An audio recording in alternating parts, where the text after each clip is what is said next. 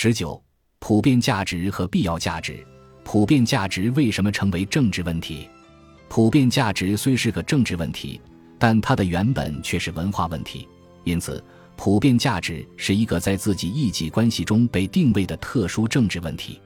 历史背景：每一种文化都相信普遍价值，都以自身文化去理解普遍价值。尽管各种文化所理解的普遍价值有所不同，但在出现所谓文明冲突问题之前。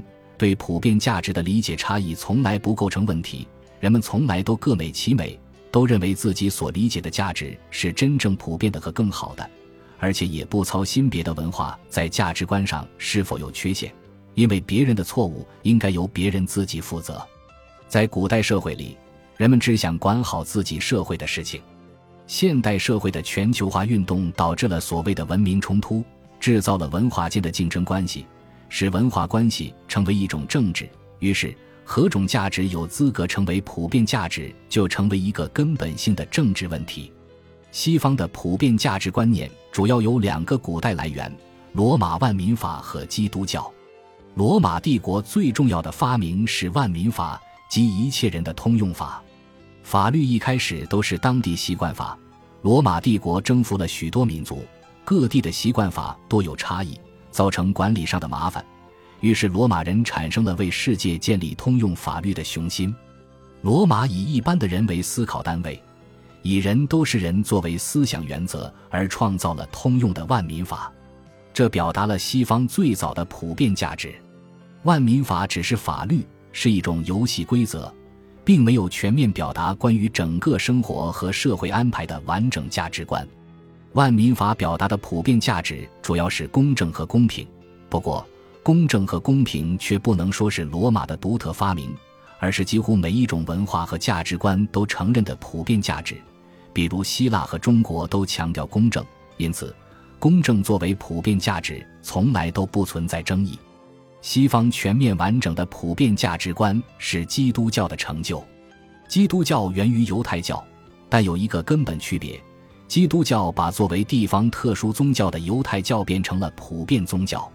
犹太教的上帝本来只照顾犹太人这种选民，没有准备一视同仁的惠及别的民族。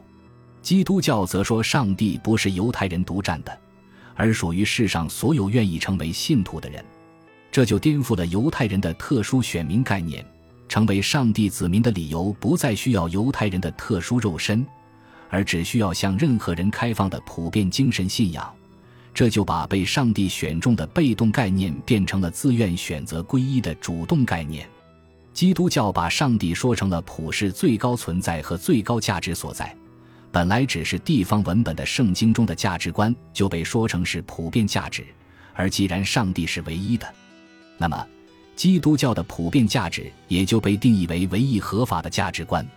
这种唯一化蕴含了西方普遍价值观念的排他性和推广欲望，它不仅要普遍的推广自身，而且要否定异己的普遍价值，拒绝与其他普遍价值兼容。这就已经暗含了后来被称为文明冲突的问题。而文明冲突的激化，则是由于现代化和全球化把世界各处紧密联系到一起，使文明冲突变成一个无法回避、没有退路的问题。在文明冲突的条件下，普遍价值成为一个文化政治或精神政治问题。各种文化被卷入一种思想之争中去，人们不得不思考：生活和社会必须由什么观念说了算？谁的观念说了算？谁搞谁的灵魂革命？这是关于精神意识支配权的政治斗争。在今天，这种精神之争又被约瑟夫·奈定义为软实力之争。现代的定位经过启蒙的转向，现代西方对普遍价值有了新的理解。这主要是因为现代发明了个人这项奇妙的政治产品。在传统社会里，每个人虽有独立的肉体存在，但只不过是个自然产物，却不是政治概念上的个人，不是政治产品。每个人虽有自由独立的意志，但没有自由独立的权利，没有属于自己的主权。就是说。每个人都没有支配自己的全权，每个人的行为、生活、价值观和命运，甚至生命，都在某种程度上属于某个共同体或组织。基督教为个人的发明做了重要的准备工作。只要拥有了信徒的身份，那么每个人和上帝的距离就是等距的。这种平等导致了一个奇怪的后果：你的父亲也是你的兄弟，你的儿子也是你的兄弟。这种等距的平等关系摧毁了社会的自然关系。于是，从理论上说，每个人都不再属于任何别人，每个人相对于他人都是独立的，任何一个他人都不再有特殊意义，一切意义都归于上帝。每个人只属于上帝，而不属于任何他人。每个人的精神只受上帝支配，而不受他人支配。这样，虽然每个人还没有完全独立，但已经在精神上独立于他人。这是走向个人这个产品的重要一步。一直到现代杀死了上帝，彻底自主的个人才出现。西方现代社会终于建立了完整的个人概念。霍布斯和洛克等例证作为个人权利的自然权利。个人权利是个人概念最为重要的成分。可以说，并非因为存在着个人，所以要有个人权利，而是相反，正是个人权利创造了个人。个人权利赋予个人一种政治身份。使个人在政治上获得独立自主，个人成为一个主权单位，就是说，个人权利保证了个人是自由的。因此，自由成为现代制造的最重要的普遍价值。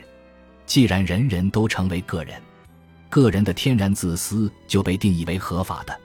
在个人政治权利的保证下，作为经纪人和原子人的个人就顺理成章地成为一切价值的计算单位。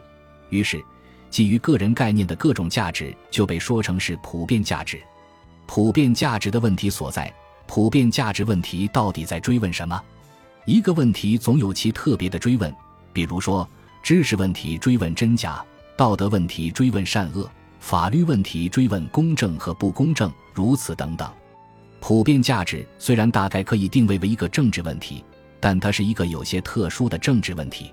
政治问题的性质本来就比较复杂。按照中国的思路，政治追问的是治乱的秘密以及统治的正义；西方说是政治的正当和不正当。卡尔·施米特则相信政治是个关于敌友的问题。这些关于政治问题的定位都还不足以表达普遍价值问题的政治特殊性质。问题在于，普遍价值虽是个政治问题，但它的原本却是文化问题，因此。普遍价值是一个在自己异己关系中被定位的特殊政治问题。如果各种文化对内各美其美，对外相安无事、入乡随俗，文化差异就不至于导致政治冲突。但这种相安无事的文化关系在现代和全球化时代已经不可能，文化间的冲突不可避免，人们试图争夺精神领土。不过，亨廷顿的文明冲突概念虽然有强烈的问题意识。却又是对文化问题的一种危险的误导。文化冲突在实质上超出了传统意义上的国家冲突概念。文化之争并不能在战争概念的隐喻中去分析。对于亨廷顿来说，文化冲突是导致国家冲突的一个在物质利益之外的深刻原因。这种理解在某种程度上是对的，但也是对文化问题的狭隘理解。他的基本思路仍然是基督教与异教的战争模式。假如文化冲突被理解为政教与异教的战争，它就是你死我活的战争，以消灭或取消他者为目的。这种理解不仅诱导文化冲突暴力化，而且是对文化冲突的无效解决。试图在文化上一统天下，往往是徒劳的，而且是破坏世界文明生态的自杀行为。文化冲突问题的解决不是如何消灭他者，而是如何安置他者。如何与他者合作而创造最优的文化生态？于是，文化政治问题就是何者为普遍、何者为地方的问题，也就是让什么样的观念成为普遍通用的，并且让什么样的观念成为特殊和地方性的。要解决这个问题，不能依靠基督教模式，那正是导致文化冲突的危险模式。中国的天下模式以及罗马的万民法模式是更好的方案。中国模式和罗马模式各有妙处。中国模式是对各种文化兼收并蓄，兼备他者的优势，而达到与他者兼容，使自身丰富到具有普遍兼容性。罗马模式则是使各地都兼有通用的罗马性，但并不否定各地的特殊性。中国模式的普遍观念是一个混合兼容配方，而罗马模式的普遍观念是一个单纯通用配方。